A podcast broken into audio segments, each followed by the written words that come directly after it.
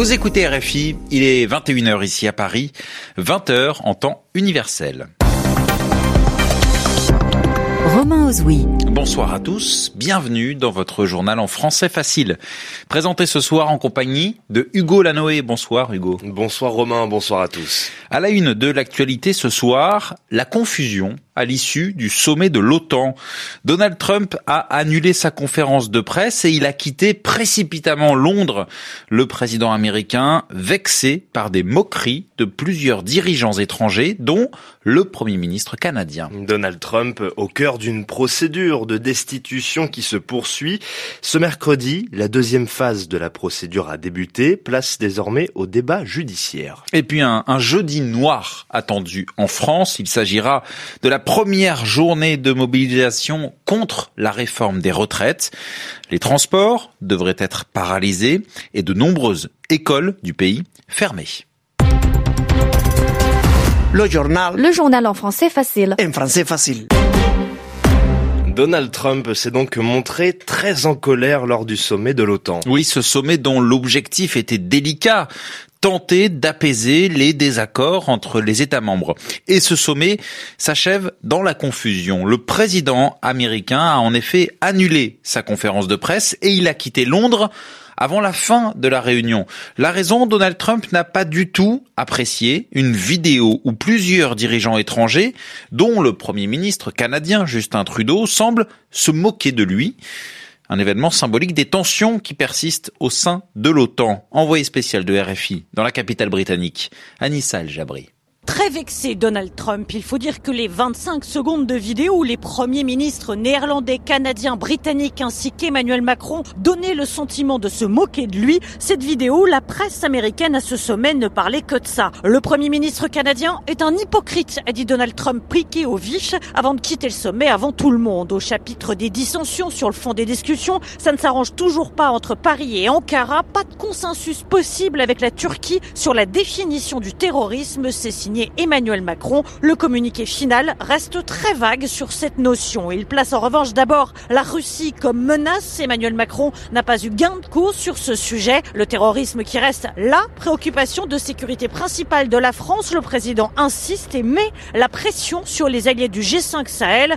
L'ambiguïté perdure à l'égard des mouvements anti-français, juge le locataire de l'Élysée, qui demande à ses alliés d'assumer publiquement l'opération Barkhane.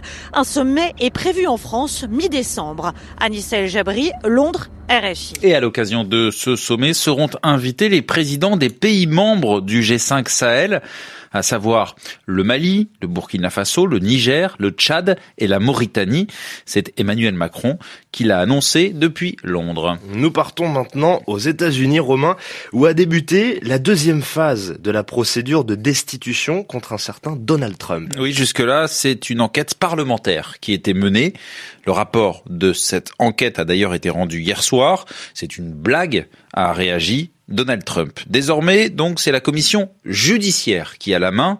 Concrètement, quatre experts juridiques sont appelés à témoigner pour démontrer que Donald Trump a, a violé la loi en demandant auprès d'un chef d'État étranger, donc le président ukrainien, demandant l'ouverture d'une enquête sur son adversaire politique, Joe Biden.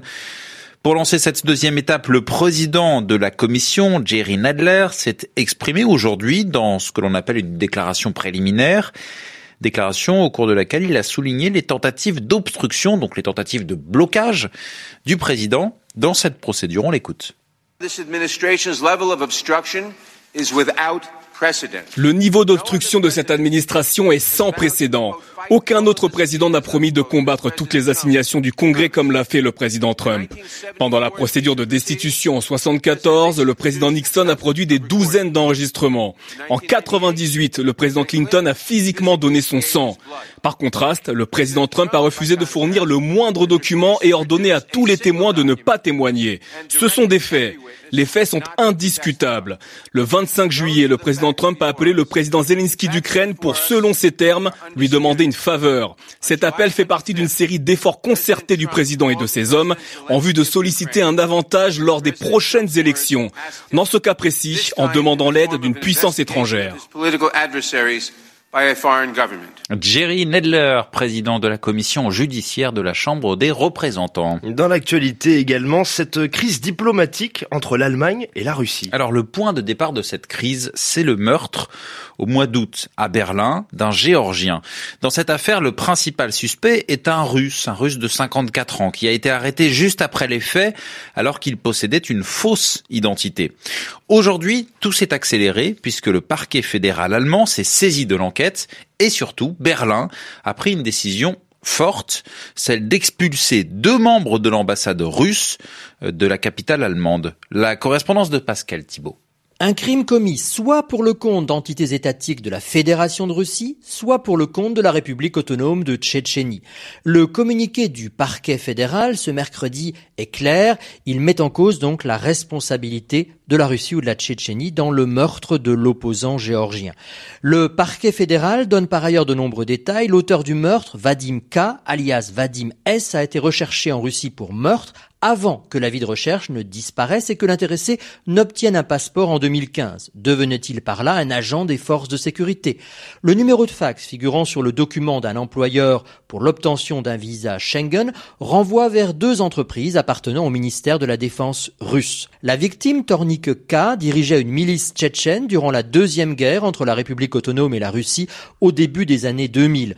Il a plus tard été chargé par la Géorgie de diriger une milice pour défendre l'Ossétie du Sud. Autant dire qu'il était un ennemi clair de Moscou. En 2015, Tornik K avait été victime d'un attentat en Géorgie auquel il avait survécu. Il s'était installé ensuite en Allemagne. Pascal Thibault, Berlin RFI. Et Moscou s'est exprimé à propos de cette affaire. La Russie a nié toute implication. Nous ne sommes absolument pas au courant de cet incident, a déclaré le porte-parole du Kremlin, Dmitri Peskov. Quant à la décision de l'Allemagne d'expulser deux membres de l'ambassade russe à Berlin, Moscou prévient que cette décision ne resterait pas sans réplique. Vous écoutez le journal en français facile sur RFI, les 21h07 à Paris. L'actualité en France, est le début, demain, jeudi, de la mobilisation mobilisation contre la réforme des retraites. Oui, une première journée de mobilisation qui est annoncée comme extrêmement forte. Voilà pourquoi on parle d'un jeudi noir. La France devrait fonctionner au ralenti. Les transports devraient être paralysés. De nombreuses écoles devraient être fermées. Dans la rue, ce sont 245 rassemblements qui sont attendus partout dans le pays. Le plus important, à Paris, le gouvernement met en garde contre le risque d'une présence d'éléments radicaux dans le cortège. Alors pour éviter toute violence, 6000 membres des forces de l'ordre seront déployés dans la manifestation parisienne.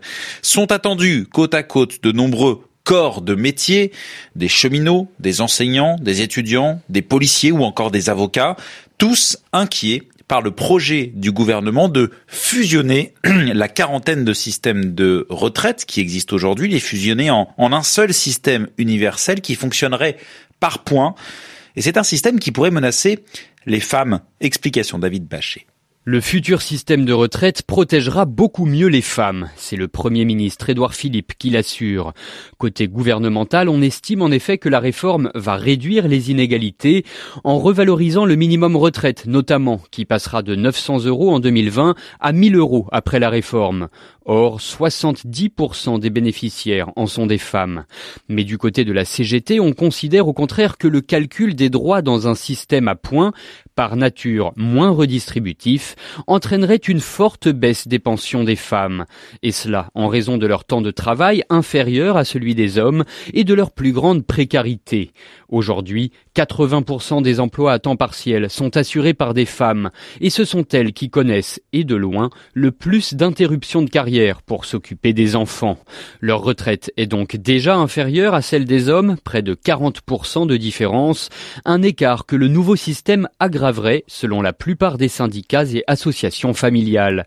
Sans compter d'autres reculs sur les pensions de réversion en cas de décès du conjoint ou sur le calcul des droits familiaux. David Bachet. Football avec le dernier match en ce moment de la 16e journée de Ligue 1. Oui, le coup d'envoi a été donné il y a quelques instants. Le Paris Saint-Germain qui est à la tête de cette Ligue 1, reçoit Nantes 0-0 pour le moment entre les deux équipes. À noter qu'un peu plus tôt dans la soirée, Monaco avait dominé Toulouse et puis Saint-Etienne avait battu Nice 4 buts à 1. C'est la fin de ce journal en français facile. Merci Hugo Lanoé.